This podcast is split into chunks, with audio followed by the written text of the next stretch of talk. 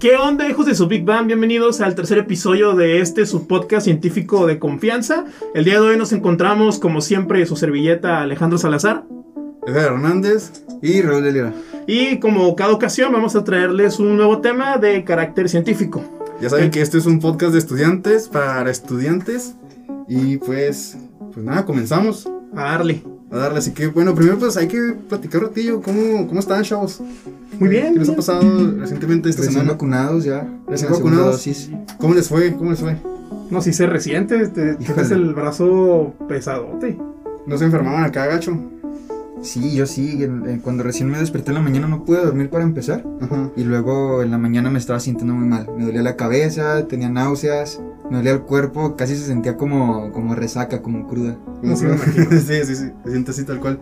¿Y tú, Alex, no te enfermaste ni nada? ¿No te pegó acá reacciones... Eh, ¿Cómo se dice? ¿Efectos secundarios? No, fíjate que hasta eso no, todo, todo bien fuera de, del cuerpo cortado y del brazo ahí todo entumido, pues todo genial. Ahorita como que se siente un poquito más, pero ya como que con el duchazo Ajá. se te, Se te quita. se, se te quita más o menos, pero ¿tú, A cómo, mí, tú cómo andas? a mí igual que, que Raúl sí me pegó así como si pues si anduvieras que, que crudo, ¿no? Ujú. Acá con, con sed y con... Bueno, a mí me dio mucho frío también, no sabe por qué. A lo mejor también es parte de los. Ajá, como si, Ujú. como si anduviera resfriado. Pero nada que un, que un baño, como dices tú, no pueda solucionar. Y pues, bueno, ese no es el tema de, de esta semana. en realidad traemos un episodio especial. Algo que pues van a decir, ah, ¿qué onda? Este, bien, bien clickbait, ¿no? Pero el día de hoy traemos el top 12 experimentos que cambiaron la física. Ahí cuando edites quiero que salga. Top 12 experimentos que cambiaron la física, favor. Ok, Y entonces, pues bueno, vamos a ir este, mencionándolos del 12 a- a- hasta el 1, comentar un poco sobre ellos y pues, ¿qué tal si empezamos de, de lleno con el top? Claro que sí, Edgar, este, comenzamos en el número 12 con el experimento de Cavendish, o más específicamente la barra de torsión de Cavendish.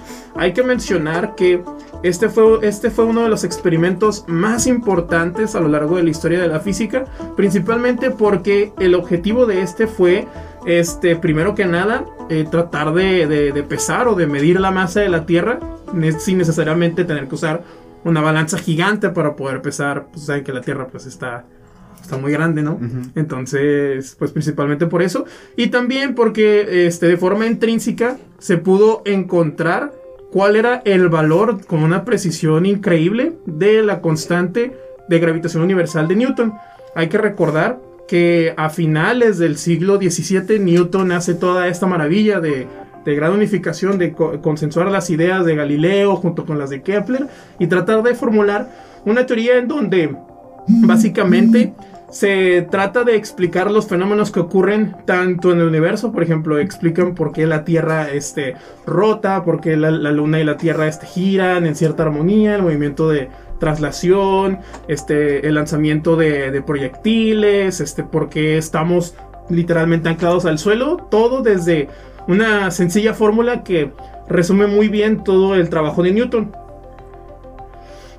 Y pues bueno, platícanos de qué consiste el experimento. O sea, de que, cómo, cómo lograron medir ese rollo de la masa de la Tierra y así. O sea, cómo fue el, el, el ensamble experimental, vaya. Pues claro, mira, principalmente lo que hizo Cavendish, que fue muy ingenioso, fue que utilizó una barra de torsión con dos, este, dos masas, de tal manera que eh, a la hora de que ambas interactuaran a una distancia muy pequeña, se pudiera observar esa, esa fuerza, ¿no? Que pues entonces se creía que era una fuerza de acción así a distancia que era instantánea, todavía no se concebía la idea de campos ni de nada por el estilo. Entonces fue muy interesante porque haciendo ciertas este, operaciones ahí matemáticas, este, ciertos calculillos, él llegó a la conclusión de que la Tierra pesaba tanto y fue increíble la conclusión a la que llegó Cavendish porque este, ustedes saben que por aquel entonces muchos de los, filósofos, de los científicos de la época, pues principalmente se basaban en, sus sentidos o en la idea de poder hacer experimentos que fueran este, tangibles o que sean este, entendibles a simple vista. Y esto fue muy importante porque dio la pauta a que se dejaran de lado ese tipo de, de cosas, este, vaya, de empíricas, ¿no? Que dejáramos de usar los sentidos como principal elemento para poder definir si un experimento funcionaba o no. Y esa es una de las razones muy importantes por las que por ejemplo, no, no utilizamos este, una vara gigante para medir la distancia del Sol de la Tierra. Utilizamos métodos indirectos y es una constante que va a estar este, pendiente a lo largo de todos, de todos estos experimentos de cómo los científicos se las ingeniaban para poder llegar a conclusiones bien, este, bien, bien increíbles, bien impresionantes que tú dices, ah, caray, pues cómo, pues cómo se le ocurrió al señor. Pues sí, bueno, eh, creo que Cavendish fue el que descubrió el, el helio, ¿no? Creo. O No estoy el- seguro. Bueno, yo creo que algo así había escuchado ah, este, acerca de él. Pero sí, como dices tú, y como iba a mencionar al principio, más que se me olvidó, pues el propósito de esto, de este top, pues es pues mostrar ¿no? los principales experimentos que han sido de utilidad para conocer mejor el mundo en el que, eh, en el que estamos y las leyes que lo conforman, ¿no? Eh, entonces, pues, eh, aunque este es un top, en sí todos tienen su, su mérito por el mero hecho de estar aquí. Y pues, eh, creo que eso es todo por este puesto. A menos que tú quieras decir algo más, Rul. No, pues yo creo que ya lo mencionaron todo. Ah, ¿Tú cuál tienes, el 11? Eh, sí. Entonces, pues pasamos al puesto número 11. Y tenemos al péndulo de Foucault. Vámonos. ¿En qué consiste el péndulo, el péndulo, perdón, de Foucault? Cuenta que eh, en el 1851, en la ciudad de París, este señor eh, se llamaba Léon Foucault, por eso se llama péndulo de Foucault. Eh, él, este, quiso como que demostrar que estamos viviendo en una bola que está girando constantemente. Entonces este experimento consiste básicamente en una masa, él en específico el experimento que realizó fue una bola de, de plomo de 28 kilogramos, o sea una bala de cañón básicamente, eh, colgada de una cúpula a 67 metros de altura y abajo tenía un, como una, una aguja, una, ¿cómo decir? una agujita que marcaba líneas eh, en el piso, ¿no? Porque puso una, una base de, de tierra. Entonces uno esperaría que pues siguiera una trayectoria así de ida y vuelta, una oscilación simple, ¿no? Pero se dieron cuenta que después de un ratillo el péndulo empezaba a girar, a, bueno, desplazarse más bien hacia la derecha, en sentido de, la, de las agujas del reloj, sí, sentido de las manecillas del reloj más bien. Y pues esto demostró básicamente pues eso de que la Tierra está girando y pues este movimiento hace que produce el, esta torsión en el, en el péndulo. Y pues eso. Algo curioso es que Foucault era también doctor en filosofía, además de, de, de- de físico. Y pues sí, creo que es toda la información. Así que tengo... Ah, el periodo de oscilación que tenía el péndulo era de sie- 17 segundos. Tardaba 17 segundos en ida y, y- y de, y de vuelta. Fíjate, yo, Pues- yo algo curioso que leí acerca del péndulo de Foucault es que, o sea, tú lo ves y tú dices, ah, pues es un péndulo como cualquier otro, ¿no? Es Ajá. literalmente una cuerda con una pelotita y vámonos ahí, ¿no? Resulta que es uno de los experimentos más difíciles de montar, también junto con el de Cavendish. De hecho, es uno de los experimentos más difíciles. Aquí tuvimos una experiencia una, en una ocasión cuando estábamos en, en, en física general 2. Recuerdo que no se pudo hacer la medición porque eh, hubo, hubo un problema ahí con los hilos. Utilizaban unos hilos especiales, que la masa fuera muy pequeña y todo. Y pasa lo mismo con el péndulo de Foucault, este, que este, yo estaba leyendo de que a la hora de que quieran hacer las mediciones, a veces tenía un movimiento caótico por lo mismo, porque es a una altura, bueno, a una distancia muy grande, eh, lo que es la longitud de la cuerda que lo sostiene. Y aparte, este, pues es que tienes que controlar muy bien todo eso, tienes que ser muy, muy preciso. Entonces, eh, está muy curioso, ¿no? Que a pesar de que se ve muy sencillo, es uno de los más difíciles de montar. Oye, pero igual hace algunos años hicieron uno aquí en Juárez, ¿no? En la Ajá. creo que Sí, de hecho. lo hizo. Ujú. Creo que lo montaron en, en la rodadora. De hecho, ahorita lo, lo acaban de, de estrenar, por así decirlo, en el Museo de la Rodadora. Ujú. Y Ok. Sí, porque sí me acuerdo que lo había visto. No sabía exactamente qué era. Y me puse a investigar un poquito y ya vi que era, que era ese péndulo. Entonces sí vi que lo instalaron allá en la, en la rodadora. No sabía que lo acababan de estrenar. Pues sí, bueno, llevaban que a principios de la pandemia fue cuando empezaron con esto. La verdad no estoy seguro de las fechas, pero sí vi la noticia de que lo, lo acaban de instalar en el, eh, en el Museo de Rodadora. Creo que se da cuenta que en el museo hay un, hay una, un domo así muy grande. Supongo que de ahí fue donde lo, lo colgaron, ¿no? Porque supone que tiene que ser una, un- una longitud del hilo bastante larga para que produzca este, este efecto, ¿no? Ajá. Entonces de ahí yo creo que, que ahí está. Así que pues si están aquí en Ciudad Juárez, vayan a visitar el, el péndulo de Foucault que tenemos ahí en el Museo de la Rodadora. Y pues nada más, creo que es todo por este puesto.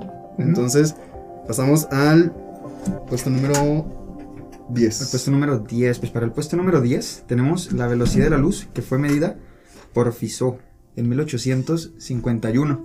Entonces, aquí lo que hizo Fizeau es que utilizó un, un interferómetro. Entonces, lo utilizó para poder medir el efecto del movimiento medido sobre la velocidad de la luz. Entonces, lo que hizo fue que usó un haz de luz reflejado en el espejo. Fueron 8 kilómetros de distancia. Y lo que hacía es que el haz de luz pasaba por un... Bueno, ahí dice rueda dentada. Te lo hacen saber como una rueda dentada. Un Pero engranaje. realmente, sí, es lo que decir, Ah. realmente es como un engranaje, te lo puedes imaginar como un engranaje. Entonces eh, medía el recorrido de ida y de venida y pasaba por las dentaduras esas, ¿no? Entonces no era un rayo, no era una luz continua. Entonces el- la velocidad que alcanzó a medir, pues estuvo, estuvo más o menos también, ¿verdad? El valor obtenido, el valor que obtuvo, fue de 315 mil kilómetros por segundo. Poquito se pasó. Se se pasa un poquito. El otro día, no, bueno, no sé si tú lo hayas investigado, pero había leído sobre que realmente la velocidad de la luz no sabemos cuánto, cuánto es exactamente su valor. ah, sí. Porque, por ¿En ejemplo, ajá, porque hay cuenta que pues el experimento de este señor lo que hizo fue medir el viaje de ida y de vuelta De vuelta. de, de la velocidad de la luz. Entonces, pues realmente no se puede medir el viaje de ida nada más. No sabemos cuánto mide eso.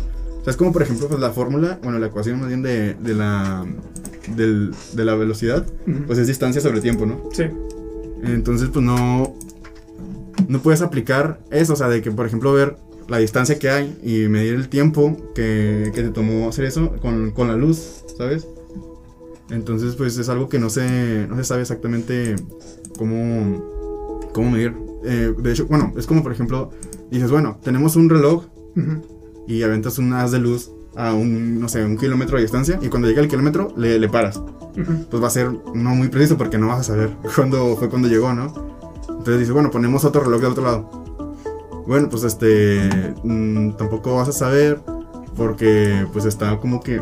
mm, ¿Cómo decirlo? Es que la verdad yo no quiero decir cosas acá incorrectas, ¿no? Porque pues no, no lo sabemos tanto. Pero digamos de que pues no estarían como que sincronizados, por así decirlo. Y dices, bueno, lo sincronizamos juntos y luego lo vamos separando y que llegue allá. Pues sabemos que por efectos de la relatividad, el, el reloj que se fue alejando, pues va a tener un desfase respecto al, al que está quieto. Entonces no se puede. Y, y de hecho, creo que fue Einstein en, el, en, en uno de sus postulados que hizo en el año de 1905. Pone, vamos a tomar la velocidad de la luz como convención igual en ambos sentidos. Pero realmente es una convención nada más. Realmente no sabemos cuánto es o si hay un, un valor de, de ida. Porque puede ser de que de ida son los casi 300 mil kilómetros por, por segundo. Ujú. Y de regreso puede ser instantáneo Ujú. realmente no se sabe. Entonces, por convención y para que pues la gente diga, pues, ¿para qué batallar? Pues es igual ida y vuelta, ¿no? Sí. Sí, pues sí. Pues sí. Sí, eso también lo había visto yo. Y de hecho, pues están como esas dos teorías, la que acabas de decir ahorita, de que puede que de ida sean, sea las 300.000 kilómetros por segundo y luego de regreso que sea instantáneo. Entonces, Ujú. todo eso es también lo que había visto yo. Entonces, están como esas dos teorías de que es el mismo tiempo de ida y de regreso o que de regreso es instan- instantáneo. Eso también lo vi yo, pero la verdad tampoco investigué a fondo. No, no sé exactamente cómo funciona eso. Ajá. Y pues sí, o sea, la razón por la que no se puede medir la luz en un solo sentido es por el... e-, Es porque me- como de forma métrica no se puede hacer, no se puede medir. Y está curioso porque pues el, supuestamente la luz es como que el valor, mm, no más exa- exacto, pero es como que lo usamos para base de muchas otras. Sabemos que el inverso de la velocidad de la luz es la distancia del metro, lo usamos como el, Sí, el- el valor Sí, pues este, lo que se hace generalmente, no estoy seguro si es en metrología, pero pues sí, o sea, creo que la oficina o el departamento, no sé cómo se le diga, corríjanme, de pesos y medidas que se encuentra en Francia o el consenso, el consenso del sistema este, internacional de unidades utiliza principalmente eh, las definiciones de estas eh, dimensiones en base a las constantes universales, como por ejemplo la velocidad de la luz es una de ellas, se usa también por ejemplo la constante de Planck, este, y muchísimas otras más, precisamente para este, hacer que los cálculos casi casi dependan de constantes que rigen las leyes del universo. Y es un tema muy interesante, de hecho, que Edgar y yo platicábamos en uno de los ensayos de- del, del podcast, que precisamente hablábamos de las constantes universales y su importancia en las unidades de medida que utilizamos. Y sí, la, luz se usa como, este, por ejemplo, un metro, la definición que tiene es que es una cierta fracción del recorrido que hace la luz. ¿Saben cómo? Entonces este, sacas ahí una relación y ya obtienes eso. Pasa lo mismo con el segundo y los ciclos de radiación, de luz amarilla, del átomo de cesio. No estoy muy seguro de eso. Tengo que checarle más, pero sí, prácticamente lo que se usa. Y de hecho, algo muy curioso, ahorita aprovechando el, el speech. No, sácalo, sácalo. Este, creo que la masa hasta hace poquito fue de las últimas unidades en regirse bajo este, ¿cómo se le puede decir? Este estándar de utilizar constantes físicas en vez de utilizar este patrones de la naturaleza o establecidos por el hombre. Antes, este, creo que el, el, kil- el kilogramo patrón que se encontraba en Francia era literalmente una barra de, iridio, ¿no? Algo así. Y era, es- ese es esto es lo que es la masa de un kilo, úsalo de referencia. Así como también el metro, ah, miren, ese es un metro, úsalo de referencia. Entonces, literalmente sí era antes. Y creo que hasta hace poquito se cambió la definición de- del kilogramo. Bueno, aprovechando aquí el... El, el dato, ¿no? El dato. El espacio para darle dato. Está curioso. No, pues sí, está muy interesante, está muy inter- interesante todo ese asunto, pero lo curioso es eso de que estamos basando una, eh, una constante universal en una convención que se, que se da por hecho. Y pues es nada más este, curioso. Igual la física funciona si la velocidad de la luz es este, con la- los 300.000 kilómetros por segundo y de regreso es infinito, o de si es este eh, una parte eh, así se van equilibrando. Da, igual, mientras el promedio sea de ida y vuelta los 300.000 kilómetros por segundo, la física funciona, funciona igual. Y pues, pues ya creo que nos, nos entusiasmamos de- del- del tema de, de este top. Así que pues pasamos al siguiente puesto. En el puesto número 9 tenemos el experimento de Michelson Morley. Este fue uno de los experimentos eh, más curiosos de la historia, me atrevería a decir, de la ciencia, porque este fracasó. Este, el propósito del experimento era otro y se terminó demostrando algo completamente diferente. Déjenme darles un poquito de contexto. A finales del siglo XIX, este, prácticamente lo que se conoce como física clásica, eh, por así decirlo, ya venía bien establecida eh, desde los postulados de Newton, venían desarrollando todo lo que era, este, por ejemplo, la mecánica estadística, venía Maxwell con el electromagnetismo a tope, con sus ecuaciones, y quedaban ciertos problemillas, de hecho, uno de los personajes más célebres de la ciencia, que era este, Lord Kelvin, él al- a finales del siglo XIX me acuerdo que él había dicho, bueno, leí, Estaba no me acuerdo. ¿qué? No, sí, me contó. bueno, yo me acuerdo haber leído que él había mencionado de que en la física ya estaba todo hecho. Dijo, ya, ya está todo hecho, chavos, ya este... Hasta aquí llegamos, lo único que va a quedar van a ser, eh, va a ser hacer mediciones más precisas. Ya nomás limítense a eso. Y de hecho era lo que se consideraba así. Y lo, lo que quedaba, una de las, de, los- de las pocas piezas del rompecabezas que quedaban, era precisamente eh, la comprobación experimental de que existía el éter. ¿Qué es el éter? Pues bueno, básicamente el éter era una especie de, de- de fluido, de viento que se concebía en los científicos como aquel que impregnaba todo el espacio y pues estaba completamente lleno de él, ¿no? Que prácticamente pues llenaba el vacío y todo, ¿no? De hecho, desde creo que Aristóteles se concibe esta idea de la, la quinta esencia y todo esto. Entonces se venía con esa idea, eh, se venía arrastrando con ello. Y también porque, este, como podrán ver más adelante, la luz era como que uno de los temas más impactantes en la física. Y de hecho, la mayoría de los tops giran en torno a la naturaleza de la luz. En aquel entonces ya se había comprobado experimentalmente de que la luz tenía un comportamiento ondulatorio.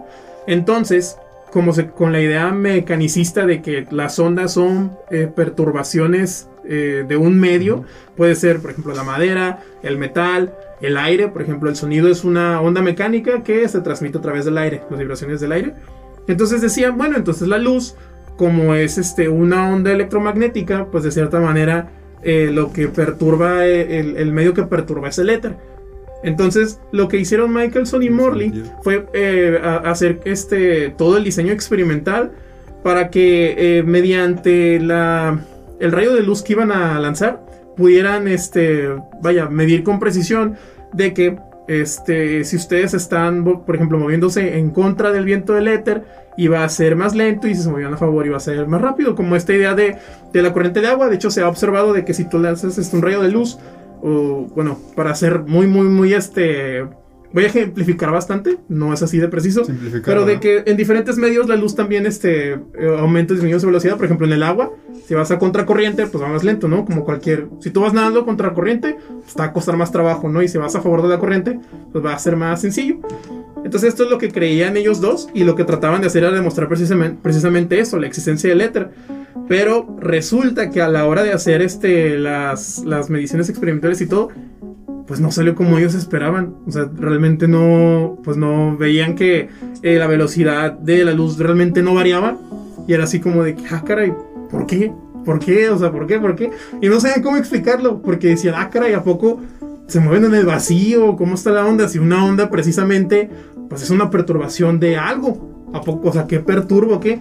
Y eso fue lo que, lo que les choqueó en la época y, y yo, yo siento que es muy importante incluirlo porque precisamente los experimentos no necesariamente tienen que salir bien. Un diseño experimental está para que te dé resultados y esos resultados pueden contradecir tu hipótesis y eso es algo muy importante del método científico porque te da pauta para que tú puedas este, corregir o puedas este, afinar detalles de la hipótesis, del arreglo, de los datos que tienes, o sea, y es muy, muy, muy importante porque pues es que literalmente creo que, no estoy seguro, creo que Michelson era un premio Nobel y pues era así como de que, ah, caray, pues se equivocó, Se el- equivocó. El, chavo, Se equivocó Dios.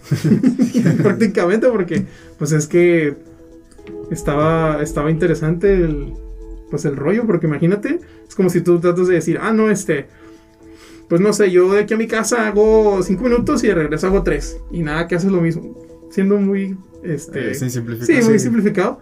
Pues, eh, pues fallaste, ¿no? Pues tú dices, ah, bueno, pues estaba equivocado. Pero para la época era muy fuerte porque le daban los cimientos de la física del momento. Entonces ahí eso abrió la puerta a muchísimas este, incógnitas. Y siento que eso da la pauta a que después se haya este, dado esta idea de que la velocidad de la luz, pues precisamente es una constante que no depende de pues, absolutamente nada. Precisamente por eso, ¿no?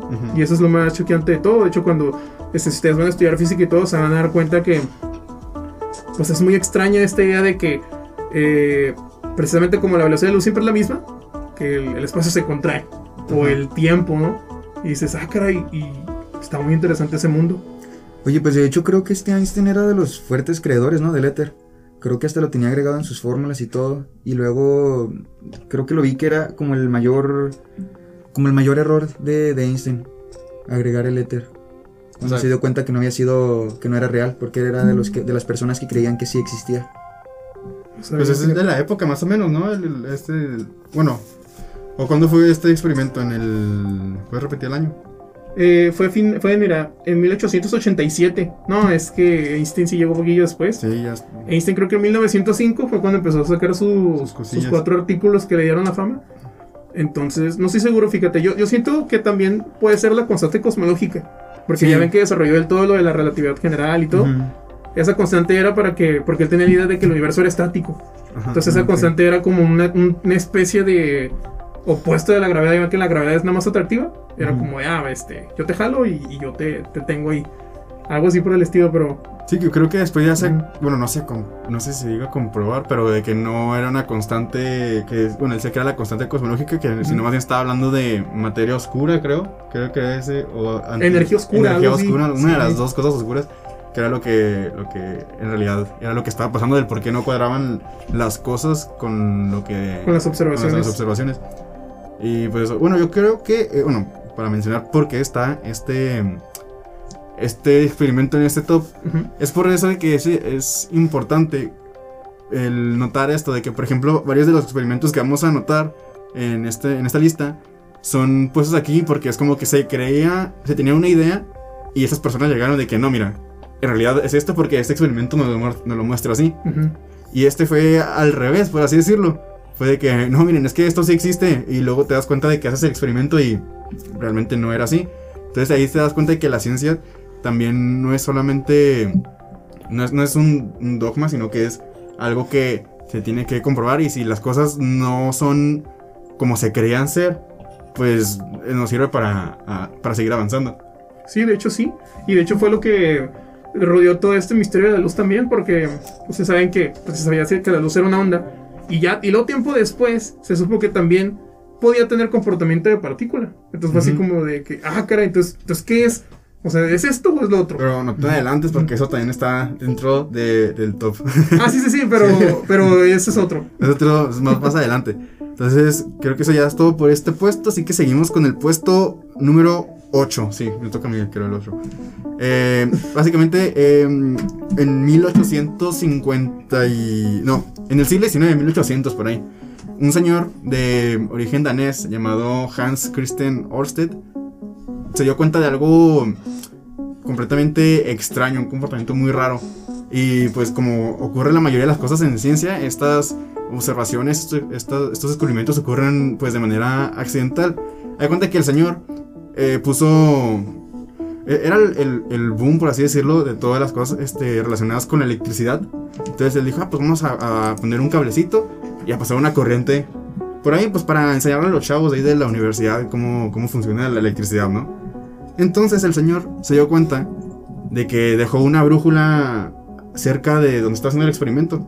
Y se dio cuenta que cuando prendió el experimento, la brújula empezaba a, girar. Entonces como que, ah, caray, ah, caray, o sea, ¿qué está pasando aquí? A ver, ¿qué, qué pasó otra vez? Vamos a ver. Entonces este señor, pues dijo, entonces una corriente eléctrica genera algún tipo de campo magnético o algo relacionado con, con- con el magnetismo. Todavía creo que no se, no, se establecía la idea de campo, pero dijo, ok, aquí hay como una relación entre la electricidad y, el magnetismo, ¿no? Y pues el, esto dio como que inicio a, pues, por ejemplo, a que este Ampere postulara su ley de Ampere, no sé si se llama, o por ejemplo, que Michael Faraday introdujese la, la idea de- del campo, básicamente. Y pues es como, ahí se dan cuenta que, bueno, también este Faraday pensó, a ver, si la electricidad genera magnetismo, el magnetismo podría generar electricidad. Y pues hizo sus experimentos y así, y se dio cuenta que sí. Bueno, en realidad no es la presencia del imán lo que genera el, el- el campo, eh, bueno, la, la corriente eléctrica, sino más bien el movimiento de este. La variación en el, en el magnetismo genera la electricidad, y pues ahí se dieron cuenta de que es como un ciclo, por así decirlo, una relación en el que la electricidad genera magnetismo y el magnetismo genera la electricidad. Y pues esto, pues fue como que puesto así experimentalmente y pues este, no tanto, ¿cómo decirlo? Analítico, por así decirlo, porque Michael Faraday no tenía como que la base de, de matemáticas que le permitieran hacer este tipo de cosas.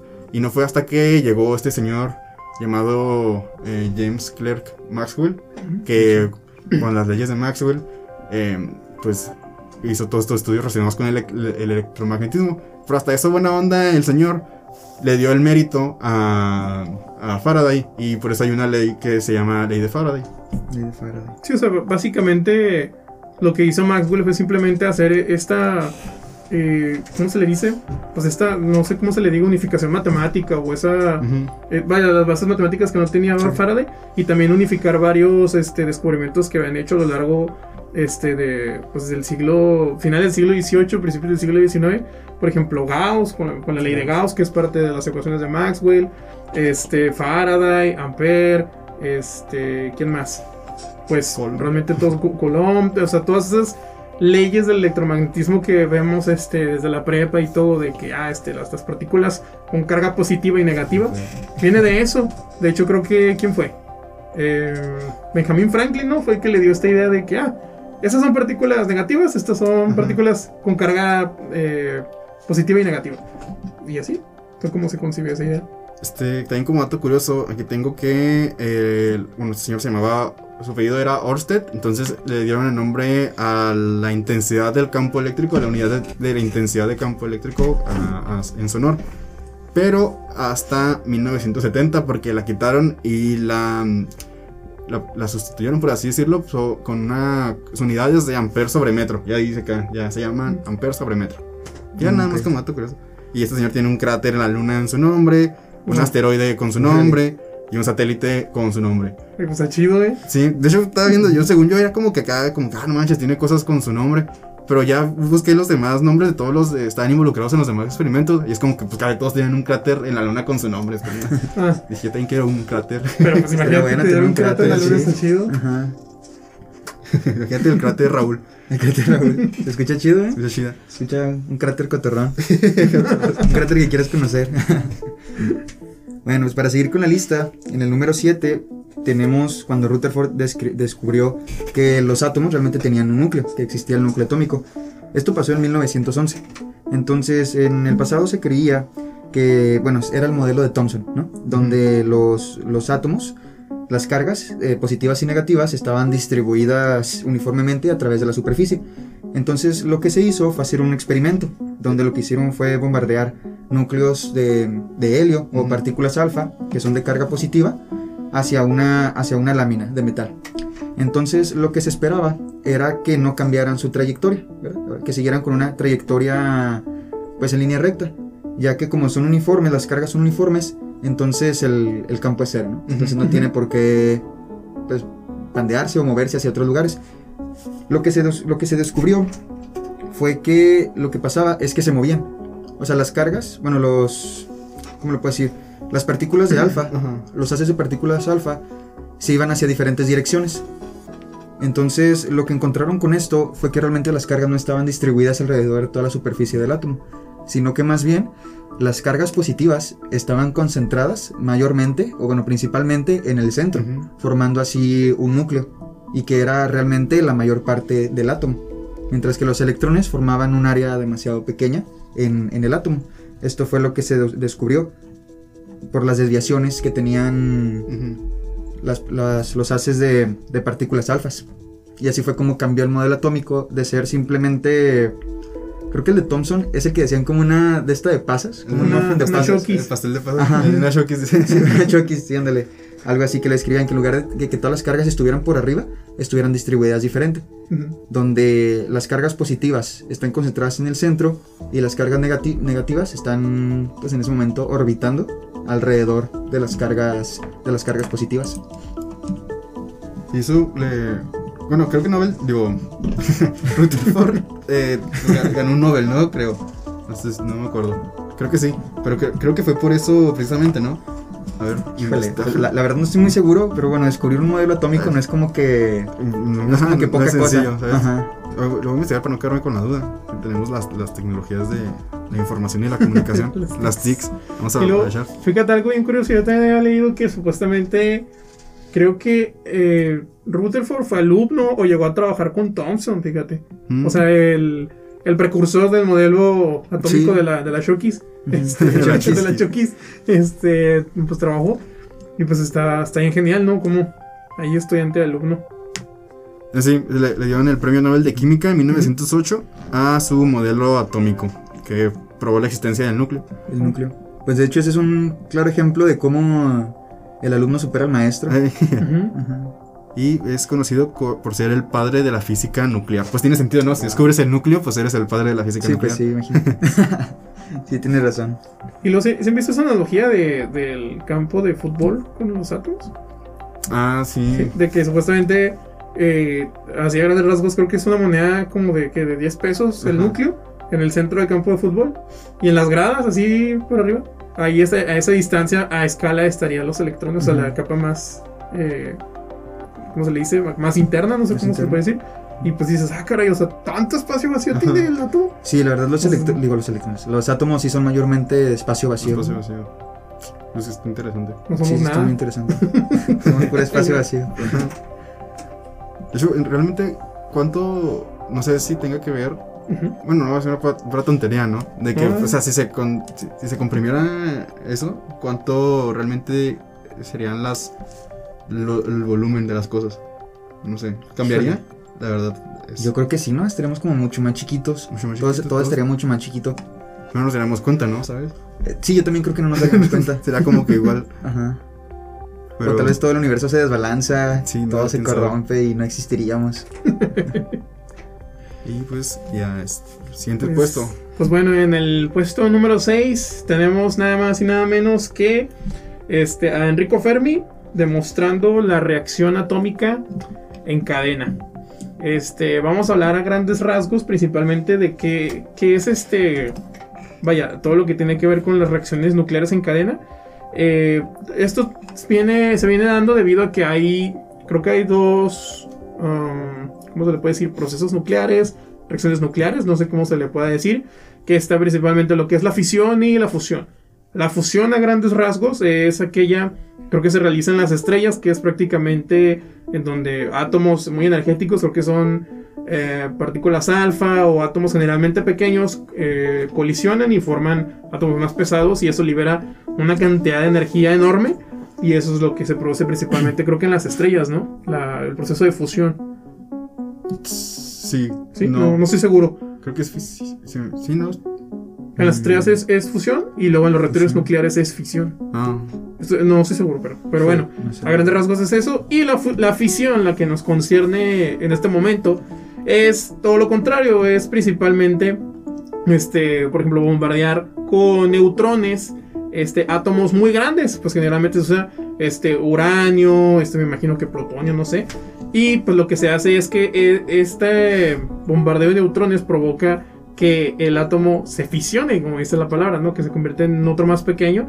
Y esto a su vez va generando reacciones consecuentes, ¿no? Este, se le puede decir efecto dominó de que como lo bombardeas con un neutrón, pues a su vez libera otros neutrones. Como saben, los neutrones este, tienen carga cero eléctrica, entonces por lo tanto no hay problemas ahí que de fuerzas nucleares y así, así que pues literalmente van a dar ahí provocando nuevas este, colisiones y nuevas este, fisiones nucleares. Esto es muy importante porque este, lo que hizo Enrico Fermi fue que él este, creó un reactor nuclear este, autosostenible. Lo hizo creo que en 1942 y fue muy importante para dar la pauta a todo lo que viene siendo este, todo lo que viene relacionado con la energía nuclear este, y también pues estábamos en contexto de la Segunda Guerra Mundial, pues dio pauta también a parte de lo que fue el proyecto Manhattan, de la creación de la, de la bomba atómica y todo lo que rodea a, a- este proyecto. Y, y siento que pues es importante mencionarlo, ¿no? Por lo mismo, por la implicación histórica que tiene. Oye, de hecho, entonces dices que eso dio cadena a que se inventara la, la bomba atómica, ¿no? Pues es que fue parte, o sea, fue un poquito de todo, porque por ejemplo creo que también parte del trabajo de, de Curie, este, Ajá. de Becquerel, todos ellos, creo que hasta de Einstein y todo, Sí, pues Einstein formó también. parte. Pues ahí en el proyecto Manhattan trabajaron este, físicos muy potentes, creo que trabajó ahí Feynman, ¿no? No estoy seguro. Pues sí, como la élite Ujú. científica de la época Sí. estuvo ahí este, inmiscuida. El propio, gusta, el propio. Fermi se me hace que también, ¿no? No, ¿Quién, no- Fermi? Creo que sí, no estoy seguro. Creo que trabajó también en el proyecto. Y, y es bien curioso porque pues todos ellos este, eran del, del, del mismo rollo. Y creo que él también fue el que le dio, am, predijo, no sé cómo se le puede decir, pero dio pauta a la existencia del neutrino. Que Mm. es una partícula Ah, ok. bien es extraña también, Ajá. precisamente de eso. Oye, pero todos ellos no sabían qué era lo que estaban haciendo realmente, ¿verdad? O sea, yo es, bueno, lo- una vez leí que realmente ninguno de ellos tenía la idea de que estaban trabajando como para en el proceso de hacer una bomba, sino que ellos pensaban que estaban haciendo una investigación diferente, pero resultó, pues eso, que realmente estaban creando una bomba. Pero eso, eso es para otro capítulo. Eso es para otro episodio. No estoy seguro, fíjate, pero yo digo que. Digo que igual sí sabían, pero. No, Ah, bueno, porque Ellos fíjate, dicen que no. La mayoría eran este científicos alemanes, este italianos, pues, imagínate el contexto en el que estaban, muchos tenían que huir de su país. Además hacían pruebas nucleares y así, ¿sabes? No es como que digan, ay, ¿qué, qué, qué explotó? No, nada. No, y aparte Tú sigue investigando.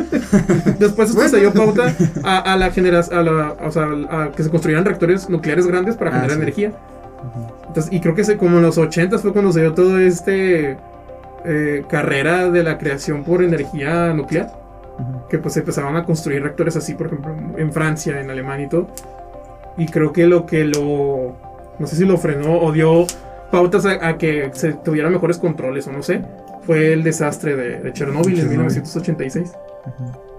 Fíjense nomás. Sí, también estaría bueno hablar de Chernobyl, ¿eh? Ajá, Estaría padre, Es un tema muy Todo lo interesante. que pasó. También que, que mencioné lo de las pruebas nucleares, así me acordé que una vez había leído de que pues estas pruebas eran secretas, ¿no? Y pues se hicieron regularmente por el- la, cerca del área de Nevada en Estados Unidos. Y pues la radiación, pues para darlo como en, en fines sencillos, es, te das cuenta que es, es aire, o sea, si tú le avientas a, a una corriente de aire se va a mover. Ujú. Entonces las corrientes de aire en Estados Unidos creo que parten de la costa de Los Ángeles a la costa de, de- de Nueva York. Entonces, por ejemplo, hay una, una compañía que se llama Kodak. Que es, la- es- en Ah, Es de cámaras, ¿no? Sí, la Sí, compañía de sí. cámaras. Ujú. Tenía, tenía su fábrica de producción de material fílmico en cerca de, de Nueva York, después de esas áreas, ¿no? Entonces, de repente empezaron a ver que su producción salía mermada porque en las, en las películas así de, de- para las fotos. Aparecían manchitas. Entonces, como que, "Eh, ¿qué pasó? ¿Está, está sucia la máquina o está sucio el, el- el material que usábamos, algo así. Entonces empezaban a contratar eh, gente, físicos y demás para ver qué, pues, qué era lo que estaba pasando con este problema. Ujú. Entonces cuando que le dijeron, oye, lo que pasa es que eso es, son partículas de radiación por una explosión este, acá, nuclear y así. Bueno, no sé si ya sabían que están haciendo eso. Ajá. Entonces como que, ah, caray.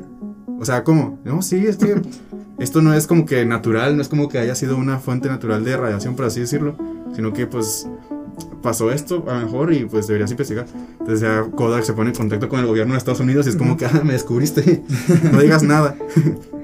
Entonces, pues sí, toda esa, esa radiación contaminó toda esa, e- ese desastre, bueno, no desastre nuclear, pero sí esa contaminación nuclear en, en Estados Unidos. Y de hecho, ya eso es, eh, ya está con nosotros, ¿sabes? Ya, ya no hay como que vuelta atrás en ese sentido. Y de hecho ya hasta le han sacado provecho, por así decirlo. En cuenta que antes, eh, pues la radiación tiende también a como contaminar otras cosas. Entonces, por ejemplo, en, en cuestiones de viñedos, Ujú. lo usan para saber si es, si un vino es falso o es verdadero. Digamos que te venden ¿Ah, un, sí? ajá, digamos que te, te llegas a un restaurante y te dicen, tenemos este vino reserva de 1850, por así decirlo. Entonces lo haces un estudio y ves que tiene radiación de la misma que detectaron en Kodak. Y es como que, ah, no, después tiene este pedo, o sea, es, es después de que empezaron las detonaciones nucleares, o sea, que es Ajá. después de 1940. Entonces este vino es falso. Y así que muchas cosas, Ah, pues, ok. está, está interesante eso, pero también creo que podemos hablar más extensamente de, de este tema en otro episodio. Sí, la- la- lo que es el, el núcleo, este, la energía nuclear, todo eso, eh, para un episodio completo, la verdad. Sí, ya llevamos Sí, tres temas hoy, ¿eh? Sí, ¿Te ya, estamos fuera- fuera de ideas, pero sí, aunque no somos expertos en esto, tal vez este, Está muy podemos interesante. investigar algunas cosillas ahí Sí, se interesantes. puede investigar humildemente, a ver qué sale. Entonces, en el puesto número 5 tenemos el experimento de la doble rendija de Thomas Young. Eh, Este experimento ocurrió en 1801. Básicamente, este señor Thomas Young interpone eh, un haz de luz. Pone así: primero dice, pues bueno, es que existía un debate en esa época, eh, un debate científico respecto de que, a ver, la luz es onda o es partícula. Y había muchos científicos que estaban del lado de que era onda, del lado que era partícula. Por ejemplo, este, este Hooke eh, estaba del lado de que la luz es una onda. Y Newton decía, no, es una, es una partícula. Que pues ya saben que esos dos te tenían así como que...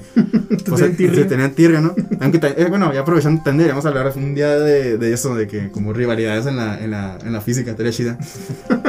bueno, pues ya apro- bueno. aprovechando, aprovechando que andamos este, proponiendo temas, ¿no?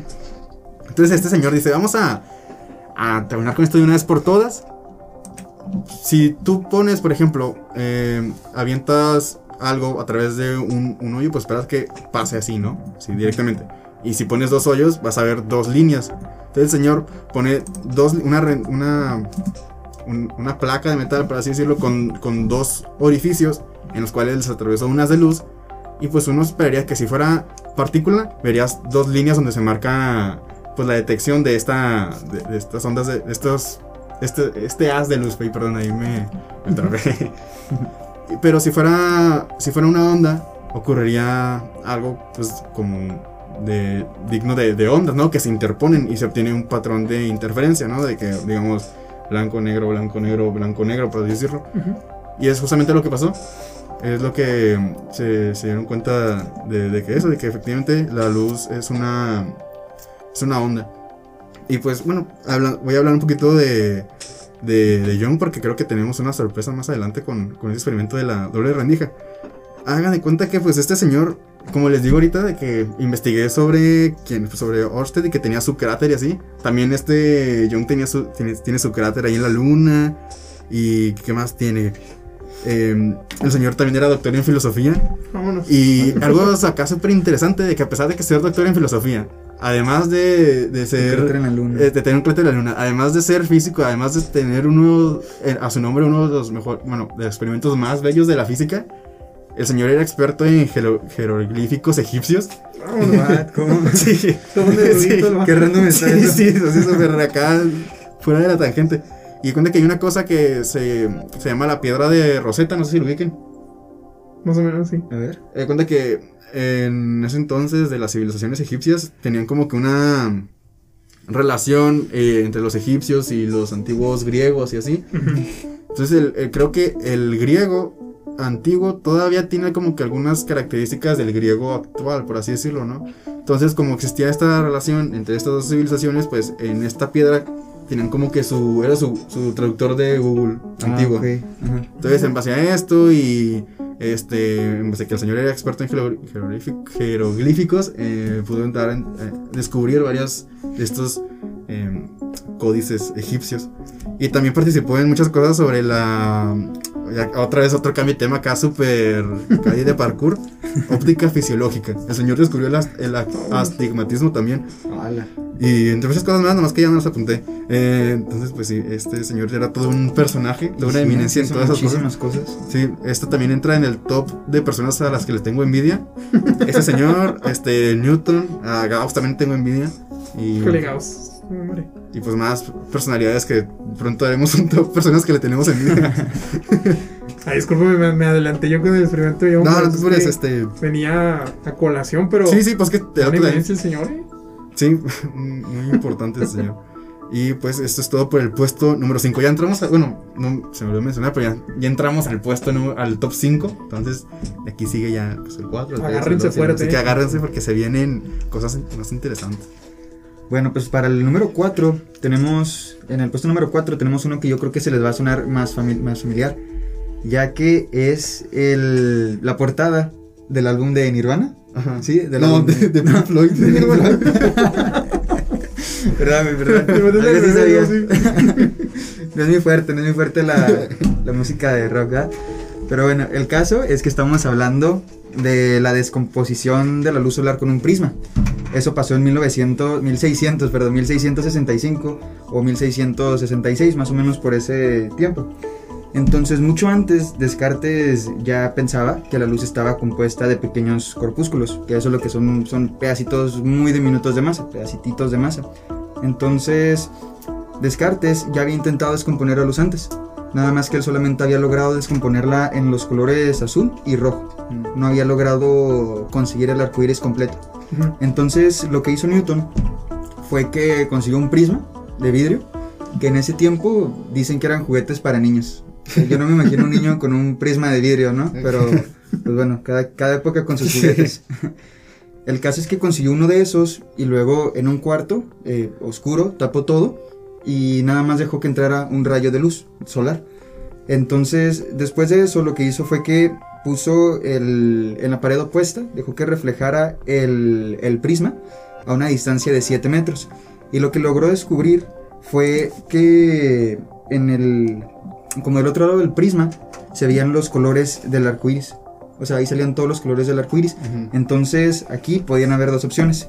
Que el prisma estuviera, como quien dice, cambiando los colores, o sea, que fuera el prisma en sí, o que en la luz blanca o en la luz solar se escondieran o de ahí se, se descomprimieran los colores del arco iris. ¿sí? Entonces, ya por un tiempo después se descubrió que el prisma no añade colores, que es una propiedad que tiene la luz solar, la que le da este, este color. Y de hecho, en 1667 presentó este experimento ah, de la descomposición de la luz solar a la Royal Society de la ciencia y pues fue muy bien aceptado. Fue porque la luz en esas épocas también, no me acuerdo quién dijo Alex, que era una de las, ma- de las mayores, ¿cómo decirlo? Enigmas. Enigmas, una de las mayores Debates. preguntas que había en el mundo de la ciencia en, esos, en esas épocas. Pues, No, pues también. que es 1667, dijiste, ¿verdad? Sí, en 1667 se presentó a la, a la Royal Society. Pues creo que fue ese año o el año el que fue cuando ah, bueno ya que estamos en contexto de la pandemia de COVID-19 Creo que también hubo un- una pandemia en el 1666 que hizo que todo el mundo pues estuviera encerrado en sus casas como, como ahorita. Como ahorita. Y creo que ahí fue cuando Newton desarrolló todas sus aportaciones, bueno, la mayoría de las aportaciones que hizo, entonces también, todo en un año. Y lo hizo bien chavito, ¿no? Creo que tenía como. Estaba en veintitantos, ¿no? Creo. 21 años, ¿no? Veinte- No como manches. sí, veintitantos. Sea, imagínate, a esa edad que inventar el cálculo Ah, y luego sé. desarrollar toda la, la mecánica, este, toda la del movimiento de, de F igual a M por A, Ajá. todo esto. Y luego lo de la luz, y luego qué más cosas. La hizo? gravitación universal. La gravitación universal, y luego creo que también estaba en eso de. Las Te- leyes de Kepler también. Ajá, y luego con lo de la temperatura tiene una ley, ¿no? Ajá. La ley de decaimiento eh, de la temperatura, algo así, ¿no? Sí. Que es eh, directamente proporcional, algo así, a un Sí. cambio, a una Ah, disminución de la temperatura.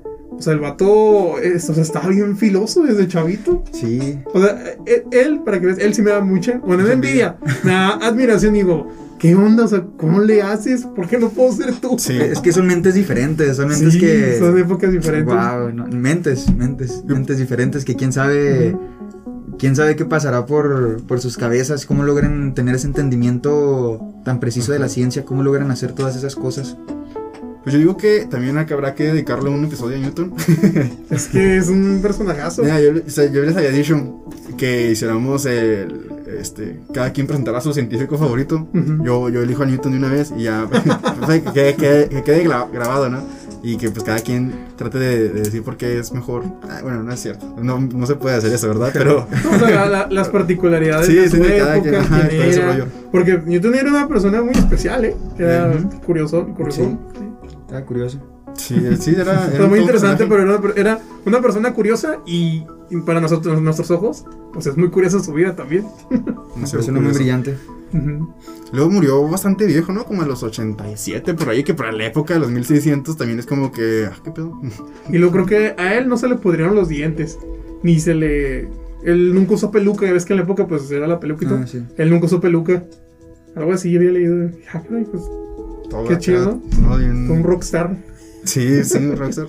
Pero sí, dicen que era muy, muy, pues muy, muy tímido, muy retraído socialmente y así. Bueno, eso cuentan. Y pues también eh, hablar también de, sobre, pues como lo mencioné ahorita, esta rivalidad que tenía con este Robert. Sí, se llamaba Robert, ¿no? Este Hook. Sí era Robert, creo. No me acuerdo. Bueno, Hook. Tenían así como su... su sí, sus, sus pleitillos de que no se caían tan bien. Eran como medio enemigos. Y ahí Newton sí a veces se le pasaba de lanza ahí a- al, al Hook. Pero bueno. Entonces pues eso es todo por ese puesto. Así que vamos con el puesto número 3, top 3 Alejandro. Pues bueno, ya está acercándonos cada vez más a los experimentos cada vez más, eh, pues bueno, fuertes, ¿no? Por así decirlo. En el número 3 tenemos el experimento de, de Millikan, o también se le llama el experimento de, de la gota de aceite.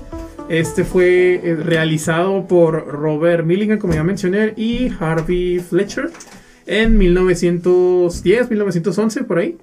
Y principalmente lo que se quería lograr con ese, con ese experimento era tratar de medir la carga elemental del electrón, eh, básicamente. Este, y, creo que lo voy a decir, ah, me voy a adelantar y voy a echar las manos al fuego. Este creo que es el experimento más ingenioso de todos, porque fíjense cómo de, de unas gotas de aceite puedes calcular la, la carga de un electrón. O sea, es así como que, ¿cómo? ¿Cómo? Y está bien, está bien padre y está bien bello. Porque prácticamente lo que hizo fue que, o sea, él, este, mediante el uso de la fuerza gravitatoria y las propiedades de la viscosidad y de la flotabilidad del aceite, él lo que hizo fue que dejó ciertas gotas, este, suspendidas en, en dos eh, electrodos metálicos y utilizando, pues, la propiedad de la densidad del aceite, este, como ya se conocía, y lo que hizo fue que, este, utilizando también el dato de, las, de, la, de la masa que tenían las gotas, él calculaba su, pues, la fuerza que tendría la atracción gravitatoria, ¿no? Entre ellas. Entonces, él lo que hace con los electrodos es que genera un campo eléctrico y mediante el, el uso de, de, de ese, vaya, ese potencial que se creó ahí, lo que hace es que él pudo determinar ahí la carga eh, utilizando una especie ahí de, arreglo para con- encontrar el equilibrio mecánico que había entre ambas gotas y, y, pues calculó, o sea, sí, con una precisión bien increíble la carga del electrón que eh, aquí tengo el dato que es de eh, en coulombs es de 1.602 por 10 a la menos 9 coulombs. Que pues a grandes rasgos pues, no te dice nada, ¿no? Tú que estás ahí el día a día, pues dices, ah, pues, pues. ¿qué es eso, no? Pero, o sea, eh, es muy importante porque pues el electrón es la unidad elemental de la electricidad. Y, y, pues es así como que, híjole, o sea, neta, yo no lo termino de entender porque sí está muy pesado, pero a la vez digo, wow, o sea, o sea, qué eminencia, ¿cómo puedes eh, concluir de algo bien simple, Sí. ¿saben cómo? Sí, realicé ese arreglo experimental. Ujú. También como dato, eh, hablando de cráteres, también Millikan tiene un cráter en su nombre. Todos tienen cráteres en su nombre. Sí. Así que cuando te dan tu Nobel, te dan tu cráter también.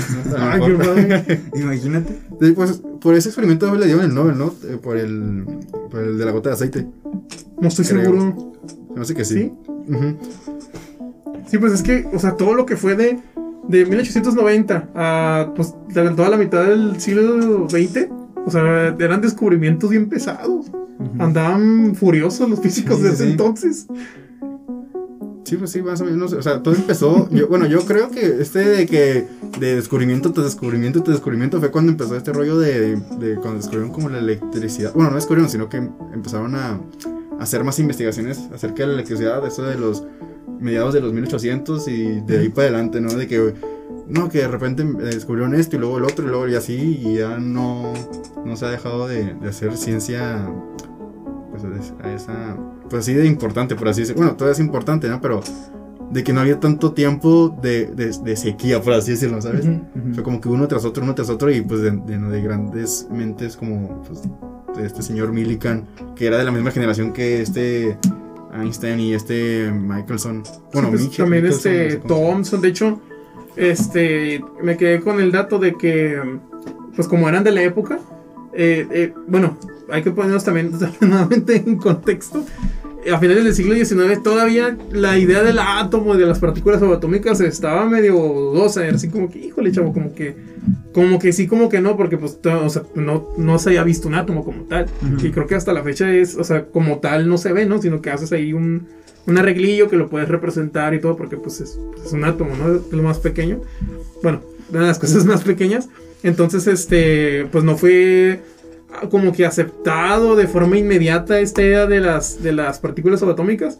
Este, también porque llegó Thomson poquito tiempo antes, o sí, poquito tiempo antes, como unos 10 años así. Y también este, dudaban del modelo de, de Thomson, precisamente por eso hacían mediciones y todo, y luego llegó Rutherford y así. Y, y está interesante, ¿no? Cómo van cambiando las concepciones así. Por los experimentos son los que hablan realmente, Sí. son los que mandan. Y más experimentos como este, así de, de bonitos y de ingeniosos, ¿no? Y pues llegamos al puesto. Bueno, ¿algo más que quieran decir sobre este señor? sí, seguir, seguir diciéndole cosas. Este. Llegamos al puesto número 2. Y como que damos un, un brincazo porque estábamos hablando de que de electrones y que de la luz y de cosas así como que, por así decirlo, un poquito más contemporáneas. Y ahora nos vamos a remontar más a la historia, más al pasado. Y pues vamos a hablar de el experimento que hizo este Galileo Galilei al demostrar que los objetos caen igual independientemente de, de sus masas. Que es realmente lo que, lo que importa es su forma y su resistividad, su resistencia a- a- al aire. No hay fecha exacta de cuándo se realizó este experimento. Se cree que fue entre 1589 y 1562 más o menos. Eh, y lo que se tiene, bueno, el único registro que se tiene de este experimento fue por parte de un alumno de Galileo Galilei que él hizo su tipo biografía y ahí menciona que usaba esto como para, pues de ejemplo para sus alumnos, ¿no? Ujú. Pero realmente muchos este, investigadores, muchos historiadores dicen que este fue un experimento mental, que realmente nunca, nunca pasó esto. Bueno, primero voy a explicar en qué consistía este experimento. Eh, básicamente, este Galileo Galilei se supone que estaba en el último piso de la torre de Pisa, allá en Italia, y aventó dos esferas con diferente masa.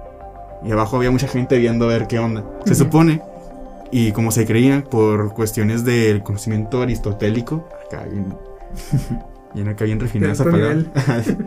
él, él decía que pues, entre más pesado, pues cae más rápido. Entonces Galileo dijo, no, no, carnal, se me hace que no. Entonces pues dijo, vamos a ponerlo a prueba. Y la gente pues decía, vamos vamos a ver si es cierto.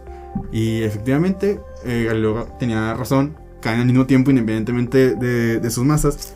Y ese tipo de, eh, bueno, como les digo, se dice que fue un experimento mental porque dicen que nunca se realizó, pero menciona este tipo de comportamientos en dos libros que se llaman Las dos nuevas ciencias, que estas dos nuevas ciencias se refiere a el movimiento y a, la, a los materiales de construcción. Es, es- es como que bien así también como, como que nada que ver. ¿no? Bueno, además- sí, sí. Esas eran las, las dos nuevas ciencias. Es un libro que se llama así, Las dos nuevas ciencias de Galileo Galilei, creo. Bueno, creo que se llama así. Y el, el otro libro donde platica de este experimento que se llama Movimiento. Así se llama, El Movimiento. Y este, pues porque está en el puesto número 2 si es un experimento relativamente sencillo. Porque, no sé, quiero saber su opinión de por qué creen que se le considera uno de los experimentos más importantes de, la física. Si no es tan, eh, no sé, como por decirlo, ingenioso como el de Millikan o este, contraintuitivo como el de, el de el del experimento de Young. Sino es que es algo mu- muy simple. Pues yo creo que principalmente porque rompió con, con uno de los de. Vaya. Primero porque iba en contra de Aristóteles. Y Aristóteles era este. Una figura. Sí, es una, es una figura muy importante, claramente, porque es un filósofo muy, muy grande y todo. Pero este. Pues es que él era una figura muy pesada en, en cuestión de la Edad Media y todo. Y, y ves como platicábamos, este, que les recomendamos que vayan a escuchar el piloto de este podcast, donde hablábamos precisamente de, de cómo, cómo llegamos a esta concepción de que la Tierra gira alrededor de- del Sol y todo eso. Porque eh, la, la palabra de Aristóteles pesaba bastante. Entonces yo siento que principalmente porque fue contra, contra esas ideas, estaban así. Y también, este, pues vaya, es que es algo tan simple que, que a la vez es muy, no sé cómo decirlo, o sea, paradigmático, no sé cómo se le puede decir, de que, o sea, hayan pasado, creo que 1500 años, no sé cuánto, desde que Aristóteles dijo eso y, que apenas estuviera demostrando, era como de, "Oye, o sea, ¿qué onda con eso, no? Porque, no sé, si te pones a pensar esa cantidad de tiempo, o sea, ¿cuán- ¿cuánto llevamos desde, por ejemplo, desde 1900 para acá? Y cómo han habido avances científicos y todo en, me- en menos de 100 años. Y luego en mil años pasar de que, sí, este, eh, la masa es directamente proporcional a la velocidad cuando cae. Así que si pasas el doble, que es el doble rápido. Y luego pasan un chorro de tiempo, mil años, eh, mucho tiempo. Y llegan a decir, ¿sabes qué? O sea, como que no me late esa idea. Vamos a calarnos. Y, y siento que con él se formaliza bien el método científico. Porque antes era mucho de que, pues la razón, de que, ah, yo intuyo que, porque yo veo y todo, y por lo tanto, o sea, mucho, mucha filosofía, ¿no? Pero necesitábamos algo, un método que nos dijera, ¿estás bien? ¿Estás mal, compa? Entonces, siento que eso es lo, lo importantísimo que hizo Galileo. Con eso y con muchas otras cosas más, con los planos inclinados, con sus observaciones astronómicas. Y fue este, una persona que, pues, que la pasó muy difícil. Porque imagínate, ¿Lo tal con esas mataron? ideas. Ah, sí. Pues sí, lo Oh, mataron. eso no sabía. Pues imagínate. Sí, que fue cuando dijo, y sin embargo se muere, se muere, se, se, Ah, se mueve, ajá. No sabía. Que le dijeron, a ver, decídete, o sea, la Tierra este, gira alrededor del Sol, la neta, o sea, si dices que sí, te vamos a matar. Dice, no, pues que, pues, aunque diga que no, se- de todos modos se Sí, muere. Es un hecho. Y le cortaron la cabeza. No manches. bueno, no sé si fue muerte por guillotina, pero sí lo mataron por eso. No sabía. Bueno, eh, como dato nada más. Pero sí, justamente esa es la importancia y, y de que pues este experimento fue una piedra angular para la física. En- después, de, eh, después de todo lo que ha- estos años que han ocurrido después de esto y como dices tú que como que siembra las bases del, del método científico y a partir de aquí es como que ya la gente dice ok hay que dudar más de las cosas y hay que pues poner a prueba todo lo que se dice no no es nada más darlo por hecho porque alguien importante lo dijo Ujú. Sí, pues hasta en la filosofía, fíjate, se empezó a hablar de eso, ¿no? De que. em, creo que precisamente Descartes, ¿no? El, o sea, él, que fue una figura también importante en ciencia, empezó con esta idea de que pues vamos a, vamos a dudar todo lo que se pueda, todo de lo que se pueda dudar. Y eso es muy importante en, en ciencia. ¿Tú qué, ¿Tú qué piensas al respecto, Raúl? Bueno, pues la verdad es que ya me ganaste mis ideas, Alex, no te voy a mentir. Pero sinceramente, pues yo pienso que una de las cosas también que se me ocurrían es que sin querer o de forma indirecta logró como calcular una constante de que es a la que todas las cosas caen, ¿verdad? Que todas las cosas caen a la misma a la misma velocidad, por así decirlo. O sea, lo hizo realmente sin calcularlo, sin quererlo hacer, simplemente me imagino que se lo planteó. ¿Sabes cómo? Ah, sí, ahorita que lo mencionas. Discúlpeme, pero es que, es que Galileo. O sea, yo soy fan, fan, fan de Galileo. Él dice mucho sobre él. Y creo que, eh, pues en aquel entonces, pues, o sea, no había relojes como tal, ¿no? No estaba un tiempo establecido. Ajá. Y él utilizaba mucho, creo que él se ponía a cantar, algo así. O Ah, también ok. utilizaba, creo que su pulso cardíaco y así por hacer mediciones. Por ejemplo, él hace algo de los planos inclinados, donde hablaba precisamente de esto. Él habló también sobre el movimiento relativo y todo. Y sí, o sea, se, se ponía a cantar para, como para decir, ah, pues, una canción es lo que tarda así. Y de hecho lo hacía con planos inclinados, porque era más lento. Porque Ajá. creo que con los objetos y así, pues era de volada. Pues ni de tiempo, ni chance te daba como de contar, ¿no? Acá. Ajá. Entonces lo hacía con planos inclinados.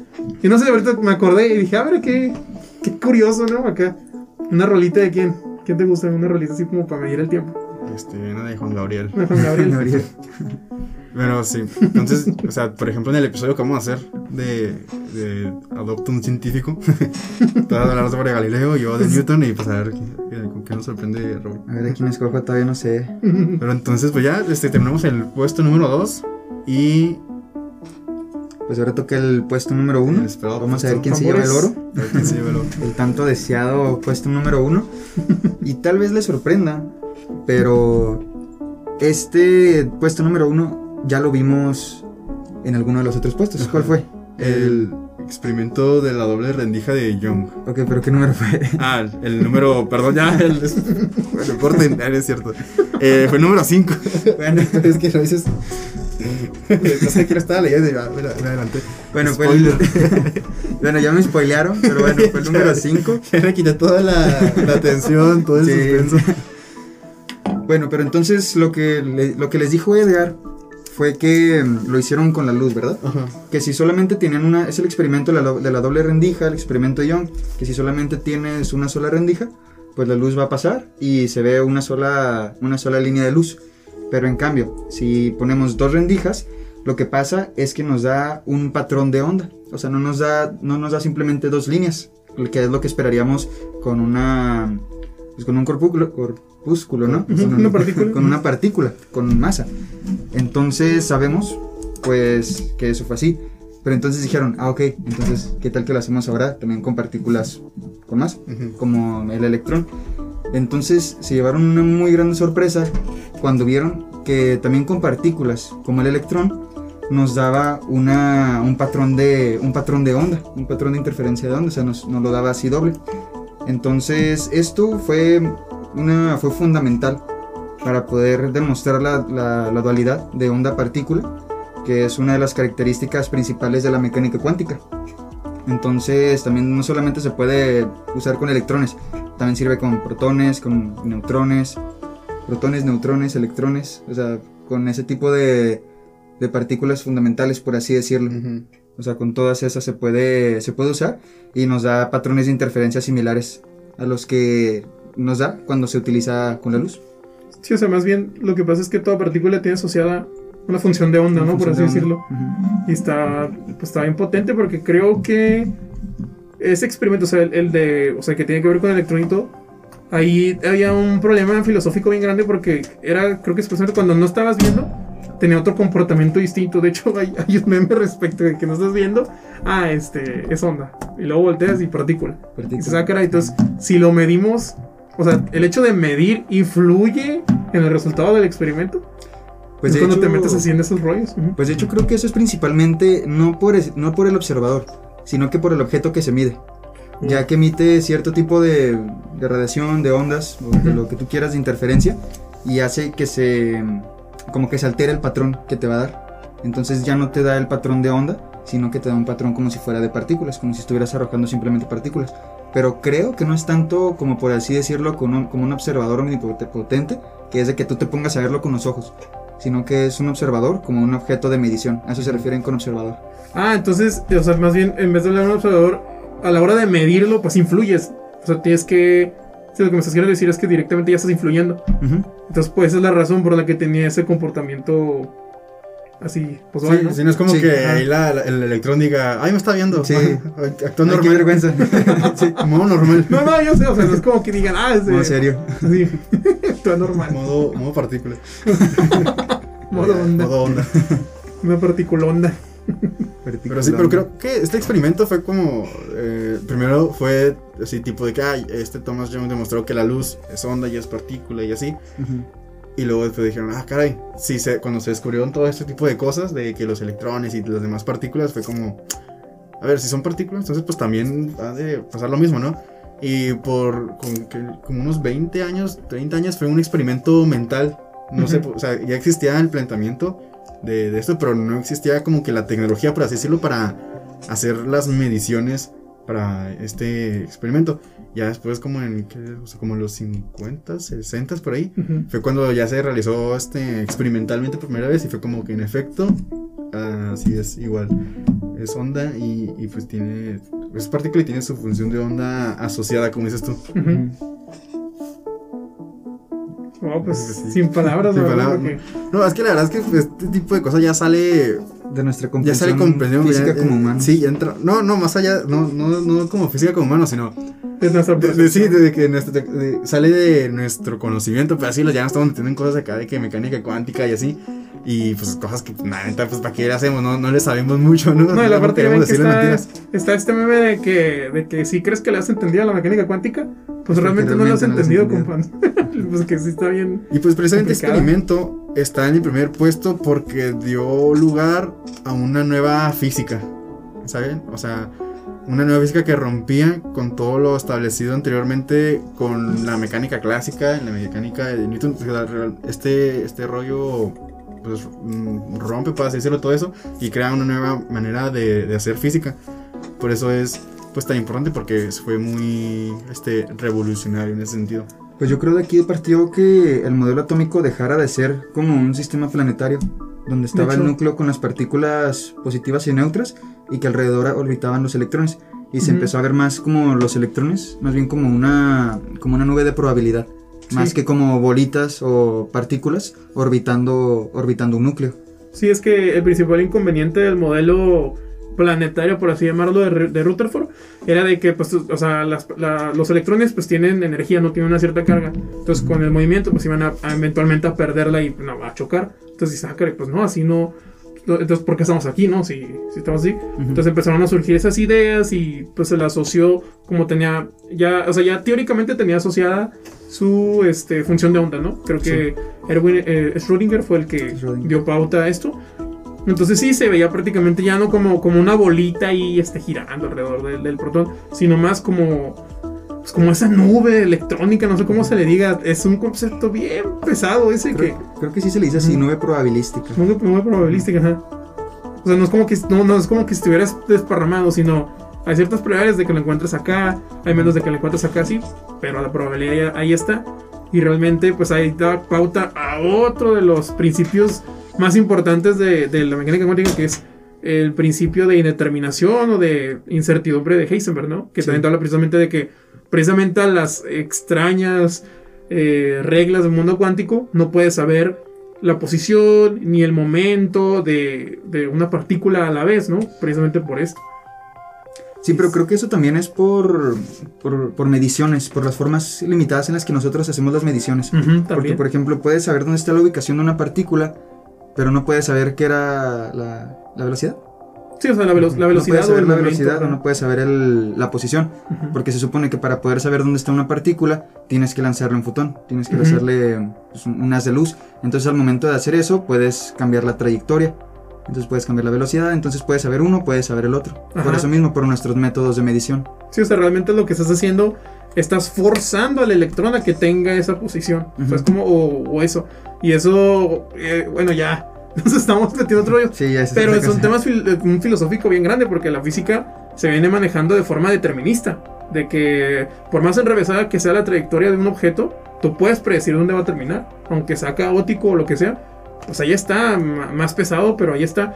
Y llega la revolución cuántica y rompe con todo ese paradigma de que, bueno, ya ahora son, este, qué tan probable es que esto, que el otro. Y, y, pues es bien choqueante, la verdad, para la época. Y creo que de los, de los precursores de la revolución cuántica, este, eh, la mayoría, eh, pues no, no, como que no le terminaba de gustar la idea. A, a Schrödinger, de hecho, por eso él se le atribuye este experimento mental del, del, del gato, ¿no? De la partícula venenosa y todo. Einstein también decía de que, pues, o sea, cómo Sí, es a que Einstein tampoco le gustaba la, la idea. ¿Cómo es que Dios va a jugar a los dados, no? De, ah, pues, Sí. qué tan probable. Entonces, pero bueno. Estoy investigando cuándo fue el, el experimento de la doble rendija. eh, bueno, este, que este, este arreglo experimental. Ujú. Porque la neta no, no quiero acá mentir, dije como los 60, pero la neta no, No, no, no sé. Entonces. fue ahí- como en 1801. No, tampoco tan. O sea, no, el, Sí. No, el de Young. el de Young. Bueno, el de Young sí, pero Porque fue este eh, Richard Feynman que fue el que dijo de que. El que hizo este experimento de manera mental, por así decirlo. Pero ya realizado experimentalmente. Fue por otro señor, más que no me acuerdo cómo se llama. Y lo estoy investigando, más que no lo encuentro. Este, pero sí, básicamente este es el puesto número uno. Y está aquí pues por lo mismo que pues, creó una nueva forma de ver este, las cosas en la, en la ciencia. Y pues, pues nada más, hasta aquí llegó el, el- el top. La verdad, yo creo que es correcto mencionar que en realidad esto no está en orden específico. Además fue como para que dijeran, ah, vamos a ver cuál es el, el más, el más chida. Pero la realidad es que, que no, sin, sin estos experimentos no hubiera existido eh, el avance que tiene hoy en día y los conocimientos que tenemos hoy. Este, entonces, pues no es justo darle uno mayor valor que, que el otro. Eh, todos fueron revolucionarios para el contexto en el que estaban, en la época en la que se encontraban. Entonces, pues, pues todos merecen el, el mérito que, que se merecen y pues nada más es para... Los ordenamos así, pues para fines de entretenimiento más que nada. Sí, o sea, sí tienen su, su lugar bien ganado porque son experimentos muy bellos, la verdad. Pero incluso los experimentos que no hemos mencionado, lo que no mencionamos en, en este episodio, también son muy, muy importantes. Todo experimento es de suma importancia y pues hay que dejar eso bien en claro, ¿no? Y es que también es que no podemos decir que uno es más importante que, que otro, porque realmente todos dependen de todos. Ujú. O sea, todos se correlacionan entre sí, todos tienen cosas que ver. ¿Sabes? Como por ejemplo, de que la luz se difractara en diferentes colores, en los colores del, del, del arco iris, eso abrió más campo. ¿Sabes? Como para. Sí. Ahí se veía la luz como una, como una onda. ¿Sí? Y luego, por ejemplo, también de que descubrieran el núcleo, también ahí nació la física pues, nuclear. También nace la óptica, física nuclear. Ajá. Y luego después, este, pues también por lo mismo nace todo lo que es la mecánica, por ejemplo, con Galileo. O sea, si, te- si, si los acomodamos en en orden cronológico, o sea, van así, eh, prácticamente es la historia de la física. Ajá. Ujú. De, Pasamos de, de cosas así, de que, ah, de que vamos a planos inclinados, todo mecánica, y lo vas pasando por óptica, física nuclear, mecánica cuántica, relatividad. Y pues es eso, y, y es lo padre de, de, pues, de todo esto de la historia de la física, ¿no? Sí, y de hecho si te pones a investigar nunca terminas, Sí. porque es, es un caminito, es un caminito que va siguiendo, entonces si te pones a investigar desde un punto medio, vas a encontrar cosas que no sabes qué son, que ya pasaron, Ujú. y luego si quieres leer más adelante, te vas a encontrar pues igual con cosas que ya pasaron o que van a pasar, que no sé cómo explicarlo, pero o sea, es como un sendero que si no existiera lo anterior, no existiría lo de enfrente, porque todo está conectado. Son como ramificaciones que se va abriendo. Es como un tipo arbolito, que son diferentes Sí. ramificaciones y cada uno va tomando diferentes trayectorias, se va especializando más, por así decirlo. Y pues sí, y justo con eso yo creo que me gustaría este, terminar y concluir este, este episodio. Que como dices tú, que uno depende del otro y que gracias a los demás eh, eh, se han logrado los siguientes experimentos. Y como dijo Newton, si he llegado lejos es porque estoy sentado a hombros de gigantes. Sí, porque muchísima gente ha participado y seguirá participando en grandes experimentos que pues, al final de cuentas nos van a ayudar a todos. Y pues nada, solo, solo con eso ya terminamos este Terminamos. top 12 experimentos que cambiaron la física. Top 12 12. que no es top. Top 12, que no es top, pero sí es top, eh, de experimentos que cambiaron la física. Y pues eso es todo. El número 3 te sorprenderá, definitivamente. Un- esperamos que les haya gustado y pues un gustazo estar con ustedes, chicos, una vez más. Estamos viendo en el- la próxima emisión y pues terminamos. Muchas gracias este, por su atención y hasta luego. Igual, pues muchas gracias si se quedaron hasta el, hasta el final, estar aquí escuchándonos las cosas que decimos, nuestro top. Y pues nos vemos en el siguiente capítulo en dos semanas. Enhorabuena. Adiós. ya quedó.